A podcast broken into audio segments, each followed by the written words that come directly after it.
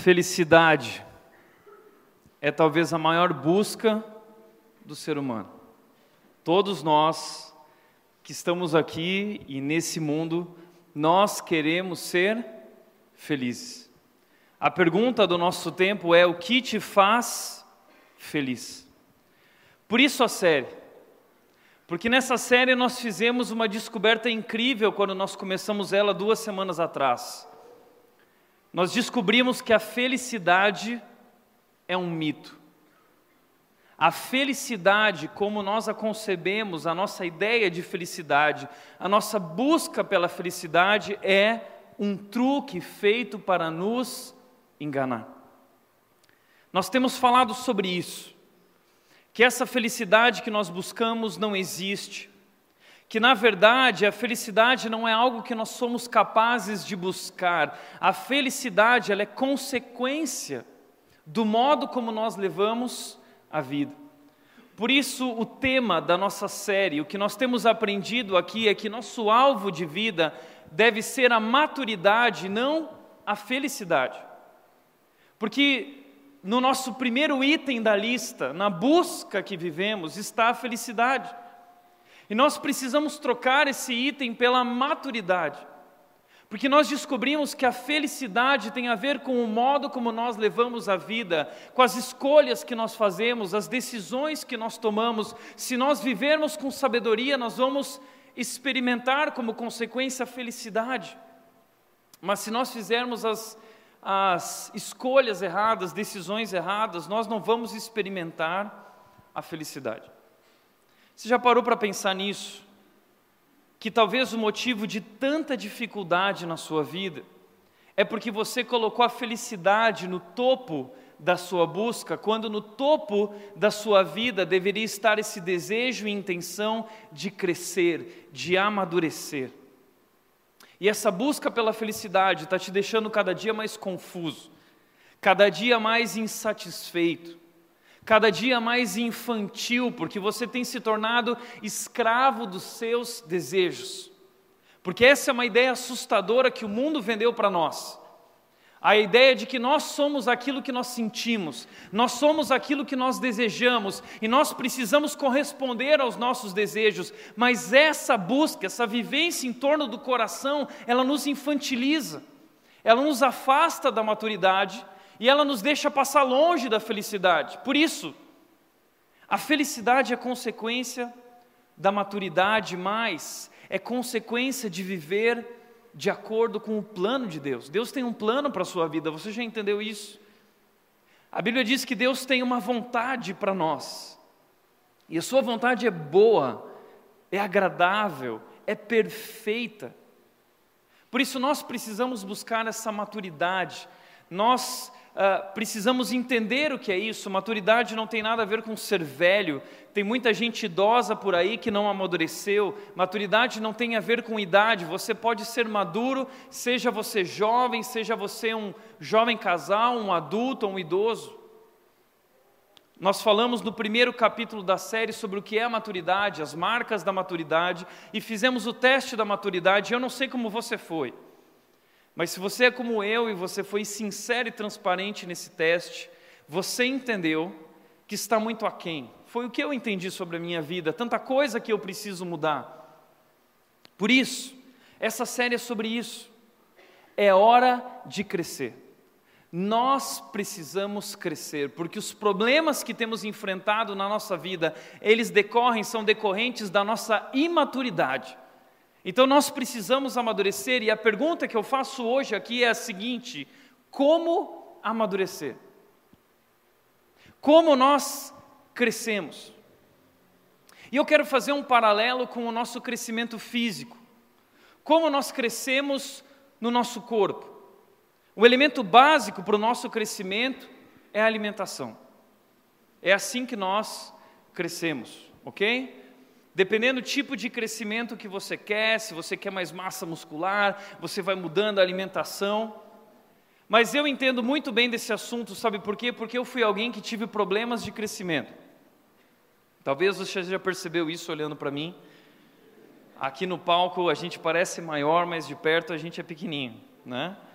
Na minha turma, eu sempre estava entre os três primeiros. Lembra aquela época do jardim, do pré, quando a, a fila era em ordem de em ordem crescente. Eu estava sempre ali no começo disputando as primeiras posições. Acho que foi o único lugar que eu disputei as primeiras posições na minha vida. Eu tinha problemas de crescimento. Meu pai tem 1,90m. Meu irmão tem 1,92m. Aí algum problema aconteceu e o Tiago nasceu. Mas aí minha mãe percebeu isso e ela foi rápida. E eu lembro que logo eu precisei começar a tomar um negócio que diziam que era maravilhoso, mas para mim aquilo era o vômito do capeta, que era o óleo de fígado de bacalhau. Imagina o bacalhau, imagina o fígado do bacalhau e o óleozinho lá dentro. Minha mãe trazia isso e era algo terrível. Óleo de fígado de bacalhau, você não sabe o que é isso, porque hoje em dia o óleo de fígado de bacalhau é sabor chocolate, quick, moranguinho, né? Infelizmente os tempos mudaram, mas eu fui moldado pelo óleo de fígado de bacalhau e eu até acho que minha mãe exagerou na dose, porque hoje o problema é o contrário, eu estou comendo demais, me alimentando demais, aquilo abriu o apetite. Mas nós crescemos através do alimento. Na nossa vida interior, nós crescemos da mesma maneira, não é diferente. Existe um tipo de alimento também para a nossa vida interior. Existe um tipo de alimento para a nossa maturidade. Existe um tipo de alimento que é para a nossa alma. E que alimento é esse? Jesus falou sobre isso em Mateus capítulo 4, versículo 4. Ele disse o seguinte: Jesus respondeu, está escrito: Nem só de pão viverá o homem, mas de toda a palavra que procede da boca de Deus. Jesus estava passando por um momento de jejum, 40 dias. O inimigo mal veio até ele falando assim: transforma essas pedras em pães. E ele disse: não, existe um alimento diferente e esse alimento para mim é mais importante nesse momento. Então o que eu quero dizer a você é que talvez você nunca parou para pensar nisso, mas existe um alimento mais importante que o pão. É um alimento do coração, é um alimento da alma, é um pão que nos alimenta interiormente. Você já parou para pensar que talvez você nunca se atentou para isso? E talvez você nunca se alimentou interiormente, por isso você anda tão vazio. Por isso você anda com tanta sede, por isso você anda com tanta fome, porque existe um alimento que é um alimento interior, e que alimento é esse? Em outro momento, Pedro disse na sua carta, capítulo 2, versículo 2, ele disse: Como crianças recém-nascidas, desejem de coração o leite espiritual puro. Jesus falou de um outro tipo de pão, agora Pedro está falando de um outro tipo de leite. É um leite espiritual, é um pão espiritual. O que é isso? Nós bebemos, nós comemos desse pão e leite espiritual para que por meio dele nós possamos crescer. Crescer para quê? Crescer para a salvação. Ah, Tiago, mas como assim crescer para a salvação? Então eu não sou salvo ainda? Não. Aqui ele está falando sobre esse crescimento para a nossa transformação. Você foi salvo, Deus ama você. Se você já entendeu isso e rendeu sua vida, você é salvo, mas você ainda não foi transformado. Deus nos salva instantaneamente, mas nos transforma lentamente. E o que Ele está dizendo é que nós precisamos crescer, nos alimentando com esse pão espiritual, com esse leite espiritual. Porque nós sabemos que Deus é bom, então nós precisamos crescer. Pergunta: que alimento é esse? Eu quero apresentar esse alimento para você. Está aqui. Esse é o nosso alimento espiritual. Esse é o nosso pão espiritual, esse é o nosso leite espiritual. Por meio dele nós crescemos para a nossa salvação, por meio dele nós crescemos para a nossa transformação.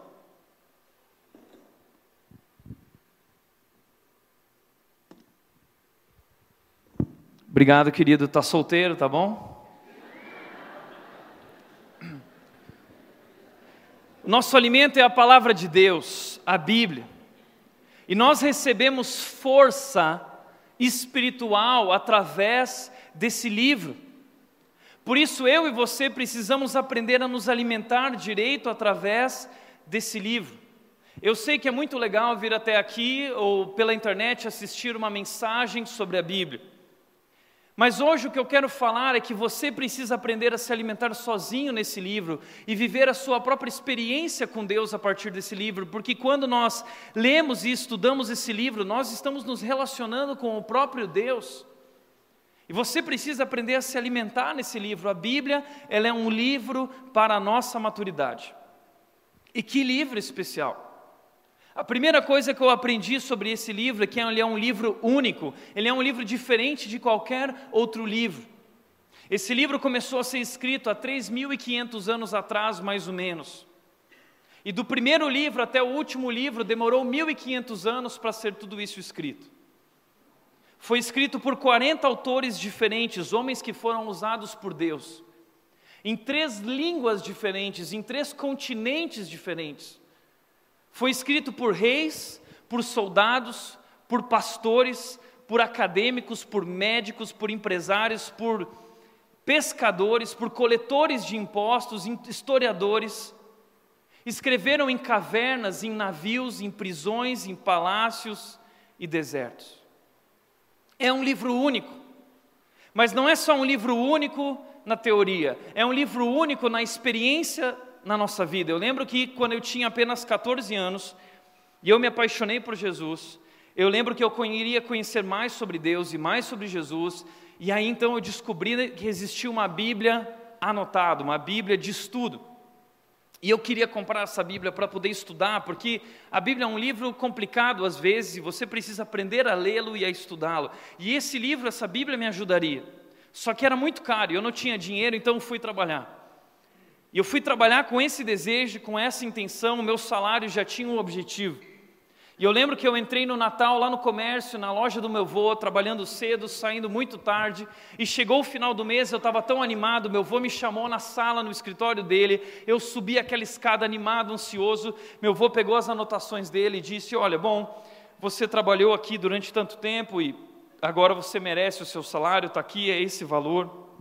E eu peguei o recibo eu assinei tremendo aquele recibo e eu saí correndo para comprar a minha Bíblia de estudo. E está aqui, essa é a minha Bíblia de estudo que eu comprei naquele dia, naquele momento, com 14 anos, e foi tão especial. Eu lembro quando eu abri essa Bíblia pela primeira vez, e eu folhava essa Bíblia, eu comecei ali as minhas noites e madrugadas, eu passava as minhas noites e madrugadas na minha adolescência estudando esse livro, que era um livro tão incrível. Que experiência com Deus eu vivi ali, um relacionamento com Jesus através desse livro. É sobre isso que eu estou falando. Ele é um livro para a nossa maturidade, ele é um livro único, ele também é um livro atual. Porque eu já ouvi pessoas falando, Tiago, mas a Bíblia é um livro, é um livro chato. Não, meu amigo, chato é você. Chato é a casa de papel. A casa de papel é chato. Não, mas a casa de papel é legal pra caramba. Não, porque você não conhece a Bíblia.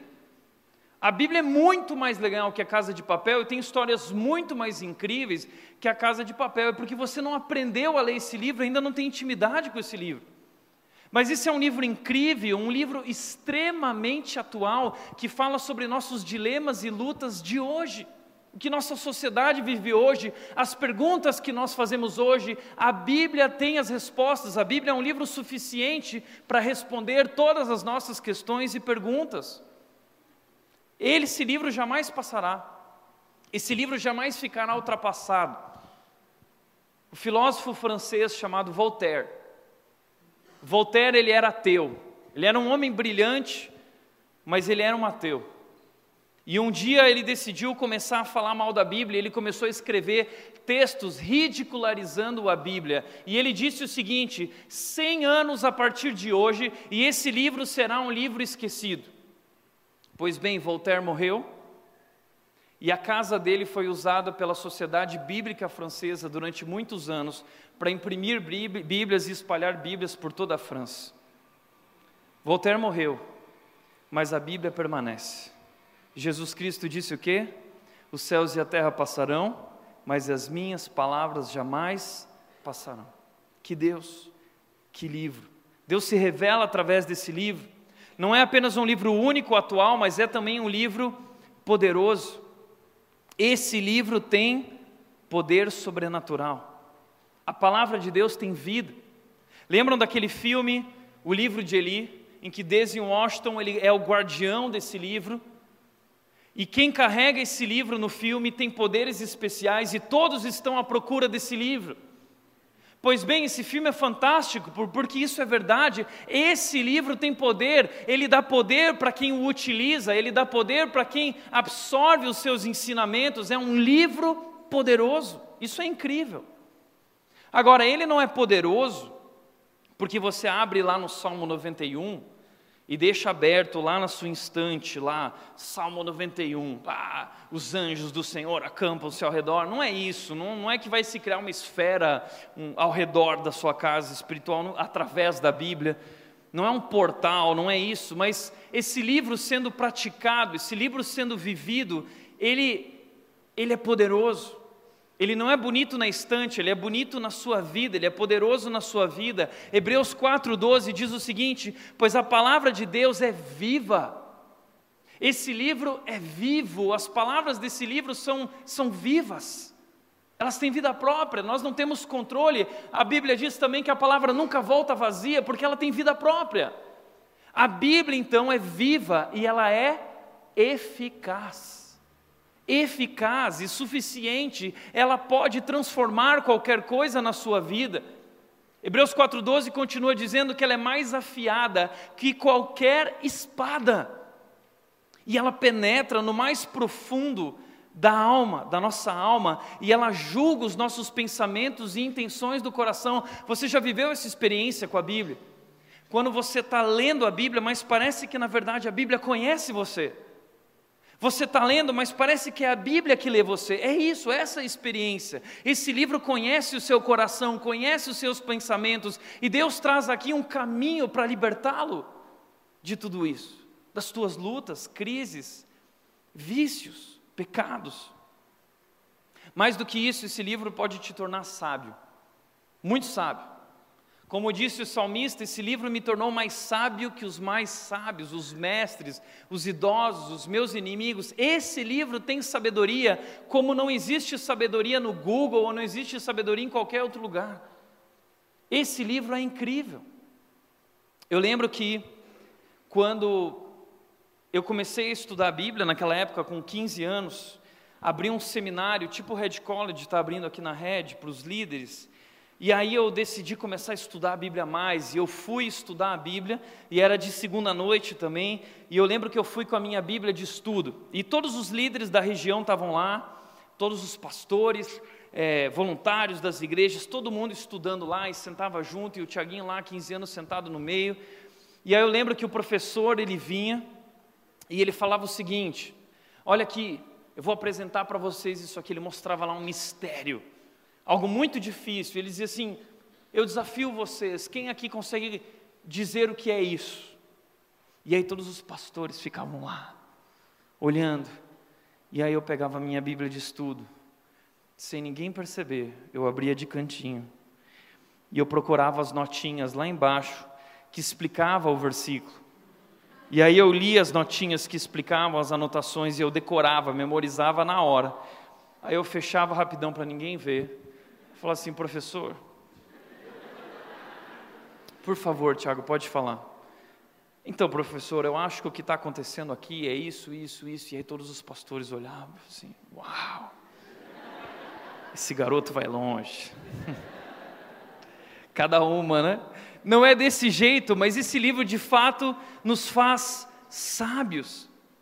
A Bíblia diz que toda a escritura é inspirada por Deus, foi inspirada por Deus, homens foram usados por Deus para escrever esse livro, e, esse, e tudo aqui é útil para o nosso ensino, para repreensão, para correção, para instrução na justiça, para que o homem, para que nós humanos sejamos aptos e plenamente preparados para toda boa obra, ou seja, esse livro nos faz sábios. Sábios. Existem quatro fontes não confiáveis de autoridade no mundo. Primeira fonte de autoridade não confiável é a, a cultura. A cultura não é confiável no que, no que diz respeito ao que você deve acreditar. Uma outra fonte não confiável de autoridade no mundo é a tradição. Ah, porque meus pais falaram, porque minha família vivia assim, porque meus avós acreditavam assim. Isso não quer dizer nada e isso não é confiável. Uma outra fonte não confiável de autoridade é a razão. Ah, não, mas através do pensamento eu acho que isso não é confiável. E outra fonte não confiável é o coração. Ah, mas eu, eu sinto que, Tiago. Nenhuma dessas, dessas fontes é digna de autoridade, apenas a Bíblia é digna de autoridade. São os pensamentos do Criador, não são os nossos achismos, não são os nossos sentimentos, não é o que o mundo diz, é o que Deus diz. Aqui está a sabedoria acima de qualquer outra sabedoria desse mundo. Um livro sábio e, acima de tudo, um livro que é capaz de fazê-lo feliz. Feliz de verdade.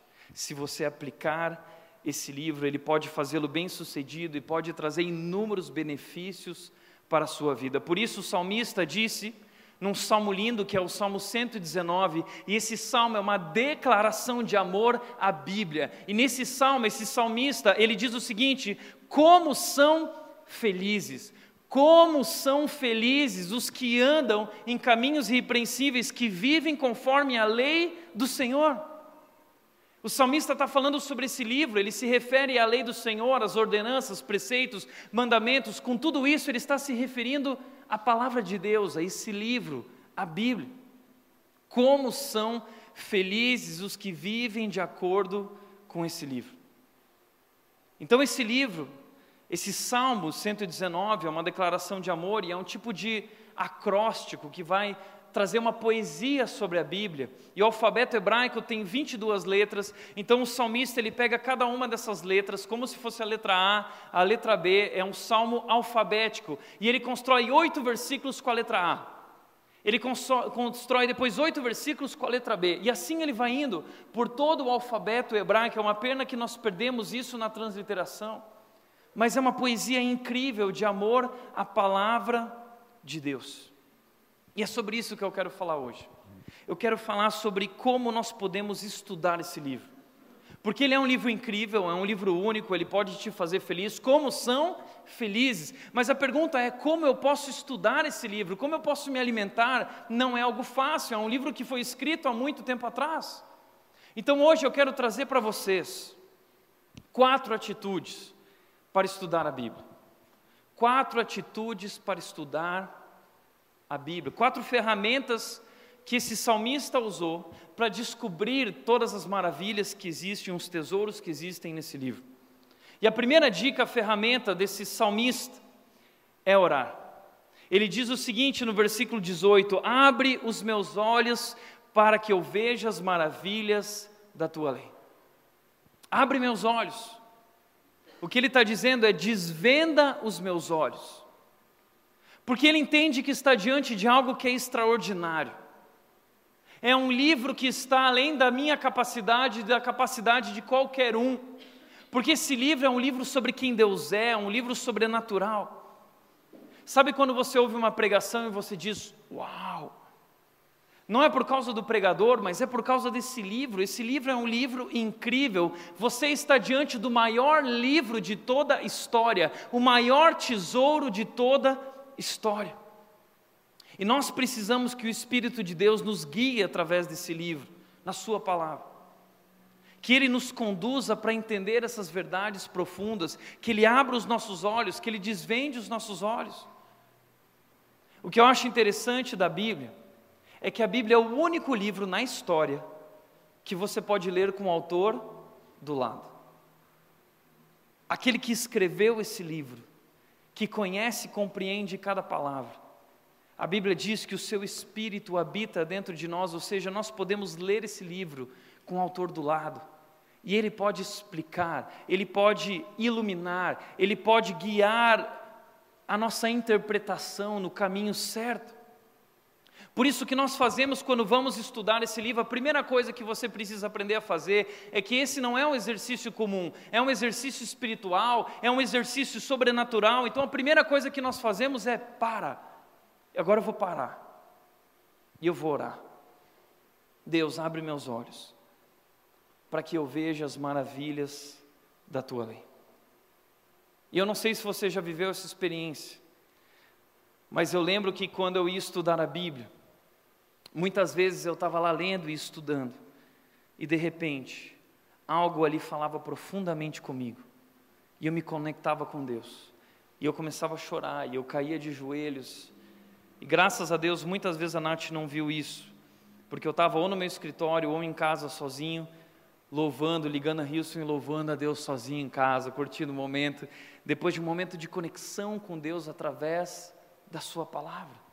Isso é algo incrível, você precisa viver essa experiência. É sobre isso que nós estamos falando hoje. Se você quer crescer na sua vida, você precisa mergulhar nesse livro. E a primeira maneira é orando: Deus, desvenda os meus olhos, Deus, abre os meus olhos. A segunda ferramenta para estudar esse livro é meditar. Esse é o método simples de estudo da Bíblia, ok? É o método devocional. Você pode aprender e você mesmo pode fazer. Você não depende de um pastor ou de um líder. Você pode fazer isso na sua casa. Você pode meditar. O salmista diz: Como eu amo a tua lei, como eu amo a tua palavra, eu medito nela o dia inteiro. Talvez você diz, puxa, Tiago, mas que cara desocupado. Porque ele medita nela o dia inteiro, ele não tem nada mais para fazer. Não é isso. Na verdade, ele é alguém extremamente ocupado, mas ele está ocupado demais para deixar de ler esse livro. Porque ele sabe que aqui está aquilo que é essencial. E ele tornou isso prioridade na sua vida. Nunca diga que você não tem tempo para estudar ou para ler a Bíblia. Diga, essa não é a minha prioridade. O que esse homem está dizendo, eu fiz disso a minha prioridade e eu medito eu medito nesse livro. Mas o que é meditar? Porque na nossa cultura a gente tem um pouco de medo com esse negócio de meditar, porque para nós meditar é ficar naquela posição de lótus, assim, sabe? Hum, você põe o livro aqui e fica lá. Hum, não é disso que ele está falando, tá bom? Você não precisa subir a montanha, procurar os monges para viver uma experiência de meditação. Não, a meditação, sabe o que, que é? Sabe quando você está muito preocupado com algo e aquilo não sai da sua cabeça? Isso é meditação. Meditação é quando aquele pensamento fixa na sua mente, você fica trabalhando aquilo, trabalhando. Isso é meditar, é você se concentrar nessas palavras, se concentrar nesses pensamentos. E ele diz: Eu medito nela o dia inteiro. E a palavra medito aqui significa isso, reflexão, objeto de estudo eu tornei esse livro meu objeto de estudo. Você precisa tornar esse livro seu objeto de estudo. Então, eu quero te ensinar hoje como estudar a Bíblia e fazer desse livro um objeto de estudo. Primeira coisa que você precisa fazer é separar um tempo. Não dá para fazer isso na cama, abrir a YouVersion lá no celular, e, hum, tá bom, li aqui, agora estudei, acabou, vou dormir. Não é assim que você estuda a Bíblia. Você precisa separar um tempo para isso. E talvez saia da sua cama e prepara como eu hoje preparei aqui algo diferente. Eu preparei uma mesa. E eu quero preparar ainda melhor essa mesa. Você pode fazer isso, criar um ambiente bacana. Eu gosto disso. Primeira dica que eu dou para você, coloca lá sua plantinha, né? Faz uma mesa bonita. Eu tenho aqui o meu bonsai, mas esse bonsai é artificial, tá? porque eu matei todos os bonsais que eu comprei na minha vida então eu descobri o bonsai artificial e ninguém sabe, só vocês, então não conta para ninguém. Mas quando você for estudar a Bíblia, capixa, pega um cafezinho, entendeu? Pega o café do Starbucks, tá vendo? Sabe aquele café do Starbucks? Ou talvez você quer aquele copinho que tem o seu nome, sabe? Você põe lá o cafezinho do Starbucks do lado, ok? Prepara a sua mesinha ali bonitinha. Você prepara tudo. Aí você vai começar a leitura da Bíblia. Antes de orar, sabe o que você faz? Prepara assim uma fotinho, entendeu? Pega o seu celular e você tira uma foto aqui da sua mesa, dizendo assim: você posta no Instagram, um tempo com Deus. É? Você pode virar aqui também o seu potinho com o seu nome do Starbucks e você faz uma selfie com Deus ali, né? Ok? Curte esse momento. É para curtir, é para postar. É legal, né? Mas não é só para postar, é para você também viver essa experiência da palavra. Então, depois que você montou sua mesinha bonitinha, talvez nem tem café, tem gente que não gosta de café, mas deixa lá, porque é bonito, né? Na foto vai sair legal. Mas aí você começa a estudar a Bíblia. Qual é a primeira coisa que você faz depois que você preparou, arrumou a sua mesa? Primeira coisa que você vai fazer é ler o texto. Leia, mas leia e releia. E releia. E talvez você pode ler em outras versões. Existem tantas versões, a versão da mensagem, a Bíblia para hoje, na nova tradução da linguagem de hoje, são muitas versões. Você tem aplicativos no celular, você tem diversas Bíblias, você pode ler em diversas versões e você pode começar a, a pensar nisso tudo e reparar em algumas coisas. Hoje eu quero mostrar para você aqui rapidamente esse método, método OIA. O método OIA. Você vai aprender esse método que é um método simples e profundo de como estudar a Bíblia, tá bom? Grava isso, OIA. Se nós fôssemos uma daquelas igrejas chatas, agora o pastor ele ia virar para você e ia falar assim: vira para a pessoa que está do seu lado e diz assim: olha, tá? Mas eu não vou fazer isso com você, tá bom? Mas olha, presta atenção. O que significa isso, tá? Primeira coisa que significa é observar, interpretar e aplicar. Você observa o que, o que eu estou vendo, o que eu estou vendo, você vai observar o texto. Depois você vai interpretar, dizendo o que isso significa. E por último, você vai aplicar fazendo a pergunta: onde isso se aplica na minha vida? O que isso muda na minha vida? Deixa eu me aprofundar rapidamente um pouquinho mais nisso. O que eu vejo? Você precisa fazer perguntas para o texto. Que perguntas eu faço, Tiago? Você vai fazer perguntas do tipo assim: quem escreveu isso? Para quem escreveu isso? Porque se você entende quem escreveu, o momento que estava vivendo e para quem ele escreveu e o momento que essas pessoas estavam vivendo, isso já começa a abrir a sua compreensão do texto. Você pergunta o que? O que ele está dizendo para essas pessoas? Quando ele disse isso? Onde ele disse isso? Como ele disse isso? Por que ele disse isso? Você começa a lançar perguntas e isso vai abrindo a sua visão a respeito do texto. Você pode prestar atenção nos verbos. Existem verbos ali. Existem ali ah, ah, ah, palavras importantes, palavras-chaves. Você pode fazer diversas perguntas. Um livro que me ajudou muito nisso foi esse livro chamado Vivendo na Palavra. Eu comecei a estudar esse livro também com 14 anos de idade, porque ele trouxe ferramentas para eu estudar a Bíblia. E esse livro é incrível. Vivendo na Palavra, você pode comprá-lo através da nossa livraria. Não temos aqui no estoque, mas eles podem fazer o pedido. Você pode buscar lá Vivendo na Palavra. Ele vai te ensinar a fazer as perguntas certas, a interpretar e aplicar. Você também pode visualizar a cena na sua mente. Davi está diante de Golias, e aí você visualiza o gigante. Você visualiza Davi pegando a pedra. Você entra dentro da cena. Eu gosto de fazer esse tipo de coisa. Aí você entra e sai correndo, porque é muito grande o gigante, entendeu? Então, você começa a viver essa experiência do texto, isso é muito legal. Você pode fazer outras perguntas, como: existe um pecado para confessar? Existe uma promessa para confiar, existe uma atitude para mudar, existe um mandamento para obedecer, existe um exemplo para seguir, existe uma oração para fazer, existe um erro para evitar, uma verdade para acreditar, algo para agradecer a Deus. Ou seja, são muitas perguntas que você pode ir lançando para o texto e você vai observando e observando e anotando e riscando. Você pega um caderno e vai anotando tudo isso. Isso é muito importante e isso funciona. Depois que você observou muito, e vale qualquer anotação, vale qualquer observação, você vai ver que esse exercício é muito legal. Então você olha para as suas observações e você faz a seguinte pergunta: o que isso significa? O que isso significa? Qual é o princípio por trás disso? E uma coisa interessante quando a gente fala de interpretar a Bíblia é a gente entender se aquilo que o texto está dizendo é algo literal ou é um princípio.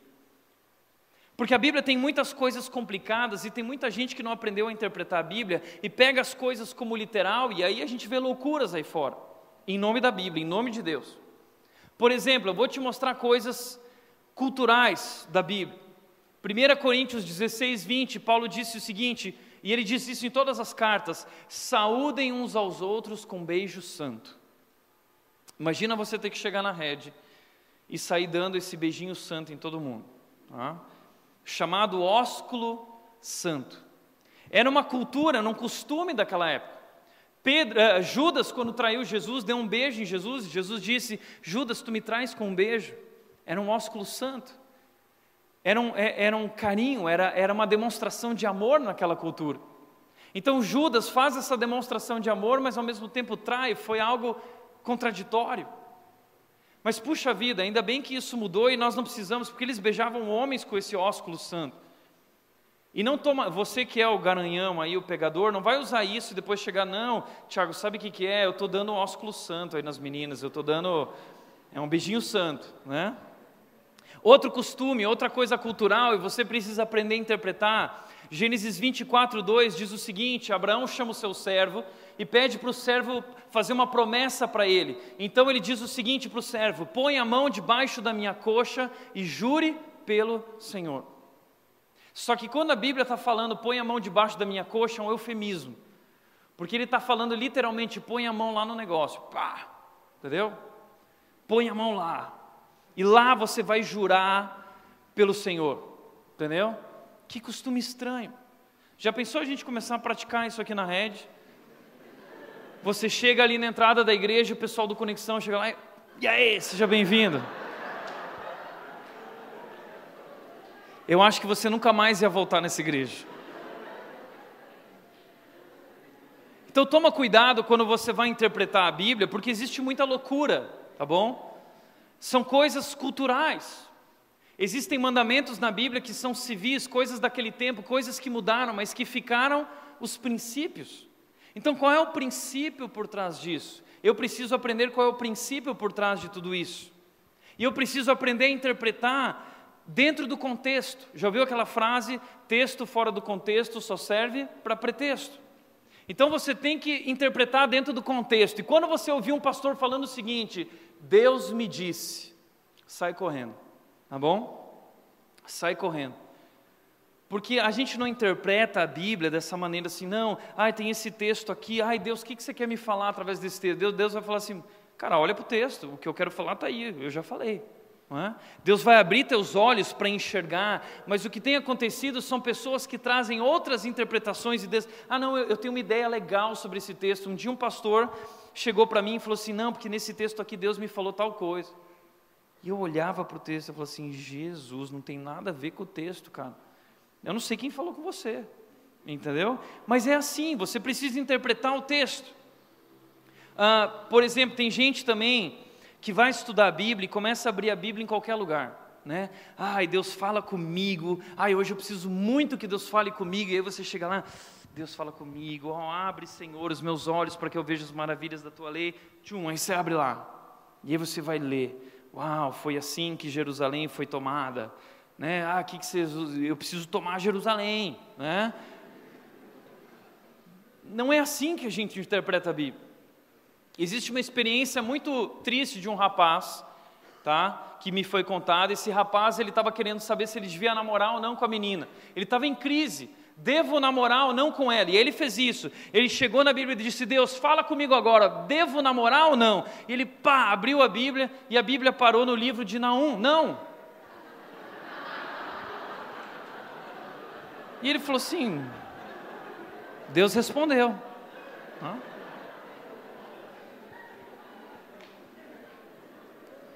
Cuidado quando você fizer isso. Você sabia que tem um livro chamado Não na Bíblia? Sabe por que Deus colocou esse livro lá? Porque Ele sabia que um dia você ia fazer essa aí, ó, e Ele já deixou lá assim: não, não. Além de tudo isso, interpretar dentro do contexto, você pode reescrever o texto com as suas palavras, enfim, interpretar. Isso é importante. O que isso significa? Depois, por enfim, aplicar. Uma boa aplicação, ela é pessoal, ela é prática, ela é possível, ela é mensurável. Você não faz uma aplicação assim, ah, eu entendi.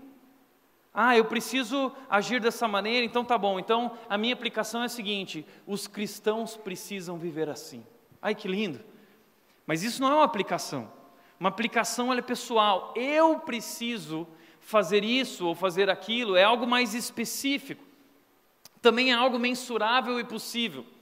Não é tipo assim, ah, eu nunca mais vou pecar. Aplicação, eu nunca mais vou pecar. Não, você vai sim, você é um tranqueira, tá?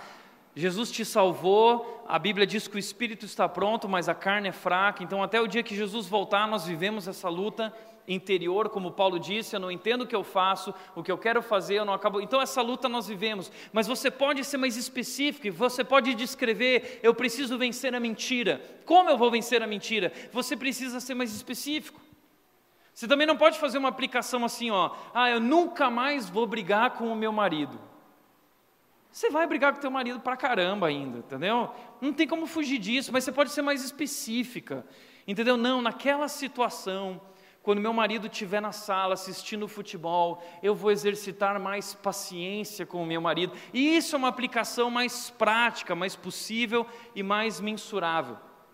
Tipo assim, ah, vou viver uma vida saudável. Não, isso não é. É, eu vou acordar tal hora, eu vou para a academia, eu vou correr no parque, eu vou me alimentar assim, é algo mais específico, prático, pessoal e possível. Tá bom? Além de tudo isso, você pode usar livros de apoio. Você tem outras Bíblias de estudo. Nós vendemos ali na livraria, parênteses, nós estamos com um projeto incrível de uma livraria e uma cafeteria em container, tá bom? Que vai ser feita aqui na Red em 2018 e você vai poder comprar mais livros, vai ser uma livraria maior, um café incrível para você chegar mais cedo e ficar também depois do culto. E lá você vai poder comprar uma Bíblia de estudo. Ali na Redbook você já pode comprar essa Bíblia de estudo. Você tem livros que interpretam a Bíblia palavra por palavra, você pode procurar por esses livros. Então você tem todas as ferramentas, você pode utilizar, procurar na internet, comprar na Redbook. Você tem tudo diante de você e não esqueça, tome nota de tudo. Tome nota de tudo isso, você vai ver que essa experiência vai ser enriquecedora. Terceiro lugar, orar, meditar e memorizar. Ele diz no Salmo 119, versículo 11: Guardei no coração a tua palavra para não pecar contra ti. Isso é algo maravilhoso. Guardei no coração a tua palavra para não pecar contra ti. Ele está falando que ele está memorizando, ele está guardando a palavra em seu coração e ele fica trabalhando isso na sua vida o dia inteiro. É isso que significa também a palavra meditação. É você manter isso na sua boca. A palavra meditação, por exemplo, Hagá, é usada em Isaías 5,29, que diz: O leão tem prazer em ter na sua boca os ossos da sua presa. Então o leão come, rau, e ele fica com os ossinhos da presa ali, hum, saboreando. É isso que o salmista está falando. Eu guardei no meu coração e eu fico saboreando o dia inteiro as maravilhas da tua palavra, e isso me ajuda a vencer a luta do pecado, da tentação. Ter em nossa mente, manter em nossa mente, prender a nossa mente e saborear, isso é algo lindo. Nós temos o privilégio de ter a Bíblia conosco. Quando eu estava na Indonésia, ano, ano retrasado, eu lembro daquela menina, uma jovem do Irã. E essa menina disse que se converteu ao cristianismo. Ela era uma muçulmana, mas ela conheceu Jesus e se rendeu. Ela descobriu a verdade. E ela começou a compartilhar o evangelho com os amigos dela, e ela foi descoberta, ela foi entregue por sua família. Ela foi presa. Ela foi parar numa solitária durante 30 dias. E ela virou para nós e ela disse o seguinte: O que eu mais queria naqueles dias na solitária é ter isso comigo. E eu não tinha a palavra guardada ainda no meu coração. E ela começou a compartilhar uma experiência em que Jesus visitou ela na solitária e começou a trazer a palavra de Deus para ela, para que ela pudesse aprender, para que ela pudesse se alimentar, para que ela pudesse crescer. Que Deus! Por isso ele diz: Eu guardei no coração, porque é o lugar onde ninguém pode roubá-la de mim. Ela está comigo o tempo todo, porque ela é aquilo que eu tenho de mais precioso. A Bíblia diz sobre tudo que se deve guardar, guarda o teu coração. Como eu guardo o coração? Bem, você pode guardar o coração guardando a palavra de Deus em seu coração, e ali seu coração estará guardado. Você estará protegido. Um outro texto de Paulo em Colossenses, ele disse: habite ricamente em vocês a palavra de Cristo. Não habite ricamente a palavra de Deus aqui nesse papel, habite ricamente a palavra de Cristo em vocês, em mim, dentro de mim. Então nós precisamos prender esse livro em nós, tatuar esse livro em nosso coração e ensinar as palavras desse livro, aconselhar uns aos outros. Nós não aconselhamos com autoajuda. Nós não aconselhamos com nossas experiências, nós aconselhamos com toda a sabedoria, a sabedoria desse livro, um livro que é suficiente, um livro poderoso, um livro transformador. Como é bom buscar a ajuda de alguém que abre a palavra de Deus e diz: está aqui o que Deus disse, haja assim. Como é bom quando eu passei por momentos de crise durante a minha vida inteira, saí de casa cedo, 17 anos, para servir esse Deus porque quando você estuda esse livro, você se apaixona por Deus e você descobre planos maravilhosos. E eu saí de casa tão cedo, com 17 anos, e durante muitas lutas que eu vivi, eu ligava de volta para casa: Mãe, eu estou passando por isso. E eu lembro que na hora, minha mãe voltava com a espada e ela dizia: Tiago, lembra de Isaías 41, 5, que diz que o Senhor te toma pela tua mão direita Lembra daquele texto do Salmo 40 que diz o seguinte, Tiago, porque lembra daquele momento em que Daniel estava lá e diante daquela situação ele agiu dessa maneira, e todas as vezes em que eu ligava e que minha irmã ligava e nós ligávamos para casa, o que nós encontrávamos era uma mãe que habitava ricamente a palavra de Deus e nos conduzia através dos conselhos desse livro e não de acordo com seus achismos. Isso nos salvou. Isso nos trouxe coragem para enfrentar todos os nossos problemas. E é isso que esse livro faz. Por isso, guarde esse livro no seu coração. Eu lembro que eu memorizei os salmos durante a minha adolescência. Eu memorizava um salmo, não um versículo, um salmo por dia. E eu ia recitando esses salmos, indo para a escola. Aonde eu ia, eu ia recitando os salmos. Isso foi transformando o meu coração, transformando a minha mente, transformando a minha vida, desenvolvendo a minha capacidade de memorizar. Isso me ajudou nos estudos, isso me ajudou em todas as áreas da minha vida. Muitas vezes as pessoas perguntam, Tiago, qual é a sua formação? A minha formação é esse livro, a palavra do Deus vivo, Deus Criador, toda a sabedoria está aqui. Eu tenho, fui formado nesse livro e você precisa se formar nesse livro.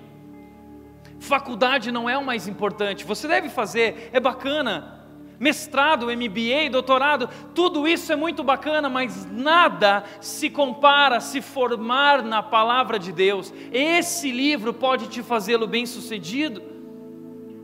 E guardar a palavra no teu coração pode te ajudar a vencer a tentação, a vencer a preocupação, a prevenir a depressão, pode fortalecer a sua vida de oração. Você vai poder aconselhar outros sabiamente, você vai poder compartilhar sobre sua fé em Jesus. Você precisa ler esse livro, e mais do que orar e meditar e memorizar, você precisa praticar.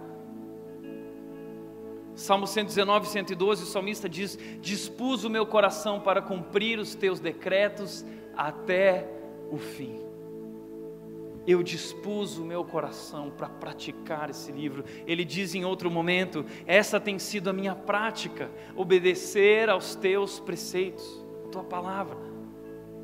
A Bíblia não é um livro para aumentar o nosso conhecimento. A Bíblia é um livro para transformar as nossas vidas. Deus quer transformar a sua vida. Sejam praticantes da palavra e não apenas ouvintes. E você, como disse o salmista no versículo 1, como são felizes Tiago disse no versículo 25 do seu primeiro capítulo, ele disse: Mas o homem que observa, que observa atentamente esse livro, a lei que é perfeita, o livro que é perfeito, Interessante que no Salmo 119 o salmista diz assim: Descobri que para tudo no mundo existem limites, mas não existem limites para a tua palavra. A palavra de Deus é mais do que perfeita. Aquele homem que atenta para a lei que é perfeita e suficiente e poderosa e transformadora, ele diz que traz a liberdade. Você é libertado dos seus medos, você é libertado das suas lutas, você é liberto de suas correntes, você é liberto do pecado e do mal que habita em você através desse livro poderoso. E ele continua dizendo: aquele que persevera nisso, persevera na prática desse livro, não esquecendo o que ouviu, será feliz naquilo que fizer. Sucesso. Eu conheço pessoas muito sucedidas que se formaram nesse livro. Deus disse para Josué, no seu capítulo 1: Somente tenha o cuidado de obedecer às minhas palavras. Não se desvie nem para a direita nem para a esquerda, e você será bem-sucedido por onde quer que você for. Posso te falar uma coisa? Não interessa se você vai escolher o caminho da medicina, se você é professor, se você é dona de casa, se você é médico, se você é político, seja o que você for. Não interessa o caminho que você escolheu. Se você seguir as palavras desse livro, viver isso e praticar isso, você será feliz onde estiver, em qualquer coisa que você fizer. Mas isso precisa sair distante, isso precisa fazer parte da sua vida e você vai viver essa experiência incrível, que é essa experiência com a palavra de Deus. Portanto, para refletir e praticar, em primeiro lugar, quanto tempo você tem investido no seu dia a dia para estudar a Bíblia? Quanto tempo você dedica? Você precisa priorizar isso. E o estudo da Bíblia é pessoal e intransferível. O que eu estou dizendo aqui é, é que é legal ouvir uma mensagem, é muito bacana, é gostoso. Mas você precisa se relacionar com Deus através da Sua palavra, você precisa viver a sua própria experiência com Deus, você precisa mergulhar nesse livro e experimentar quão libertador, quão poderoso, quão incrível é a palavra de Deus que é viva, viva. Estabeleça isso como prioridade, mais do que academia, mais do que o alimento, Jesus Cristo abriu mão do pão, porque ele sabia que precisava do pão da vida. Segundo lugar, sua maturidade espiritual é proporcional à sua intimidade com a palavra de Deus. Se você não tem intimidade com a palavra de Deus, não haverá maturidade espiritual. Porque a Bíblia diz que a Escritura é que nos torna aptos e preparados a Bíblia diz que os líderes precisam manejar bem a palavra de Deus. Essa é a nossa ferramenta. E nós não podemos abrir mão disso. Nós estamos no momento do mundo em que tudo está sendo negociado, os absolutos, as verdades. Mas isso não pode ser negociado nunca, jamais. Nós precisamos guardar esse livro e tornar ele a nossa vida. Sabe por quê? Porque esse não é um livro qualquer. Esse livro é sobre Jesus. Tudo na Bíblia, do começo ao fim, é sobre Jesus e sobre o plano de Deus para salvar as nossas vidas. Tem muitos heróis nesse livro. Você vai descobrir heróis como Moisés, como Abraão, como Noé, como Davi, Daniel, Paulo. Mas todos esses heróis apontam para um único herói, e o maior de todos eles, a história da Bíblia, a, estrela da Bíblia, é Jesus. Ele é o protagonista, ele é o personagem principal desse livro. E a verdade é Jesus Cristo. E Jesus Cristo é revelado a nós através desse livro. Você pode conhecer Jesus e se relacionar com Jesus através desse livro. Por isso ele é tão importante. Por isso eu me apaixonei tanto por esse livro na minha adolescência. Porque eu descobri que o Deus Criador me amava e que Ele tinha enviado Jesus. e que eu podia ter um relacionamento com o meu Salvador. E esse livro foi me apresentado como o caminho para conhecer esse Deus e esse Jesus. E eu mergulhei e eu dei minha vida por isso. Que Deus, valeu a pena. E eu te digo que se você fizer isso, você será feliz. Você será feliz. E não importa o que você está vivendo ou passando. O salmista do Salmo 119 estava passando por um momento de muita luta, muita luta, muita luta. Ele chorava durante a noite, mas a alegria vinha pela manhã quando ele abria a palavra de Deus. E ele descansava nas promessas de Deus, e ele descansava na esperança do plano de Deus para a sua vida. Deus tem um plano para a sua vida. Você precisa conhecer esse plano. Amém? Feche os teus olhos.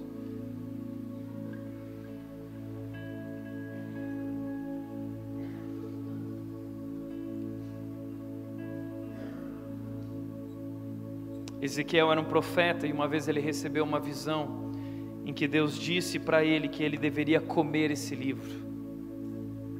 É isso que eu e você precisamos fazer: comer esse livro. Coma esse livro. Ore a Deus agora dizendo: Deus, eu quero mudar minhas prioridades, eu quero me alimentar na tua palavra, eu quero amadurecer, eu quero crescer. E só você pode fazer isso. Tome essa decisão e viva algo novo. Viva essa experiência profunda. Pai, eu quero te agradecer nessa noite pela tua palavra, Deus. Te agradecer porque homens deram as suas vidas para que esse livro hoje estivesse aqui em nossas mãos. Sangue foi derramado Homens foram levados às arenas diante de leões e tigres. Homens foram apedrejados, homens foram perseguidos, homens foram decapitados. Para guardar as palavras, para guardar a verdade que liberta. E que hoje, Deus, nós estamos aqui, diante dela. E nós queremos ter mais tempo na tua palavra, assim como o salmista. Nós queremos ver as maravilhas da tua palavra, Deus, abre os nossos olhos para ver as maravilhas da tua lei. Nós queremos meditar nelas e nós queremos guardá-las no nosso coração e nós queremos dispor o nosso coração para praticar isso e viver isso. Nós queremos te servir, Deus, nós nos rendemos a ti. Abre nossos olhos para ver as maravilhas da tua palavra. Deus, nós oramos em nome de Jesus.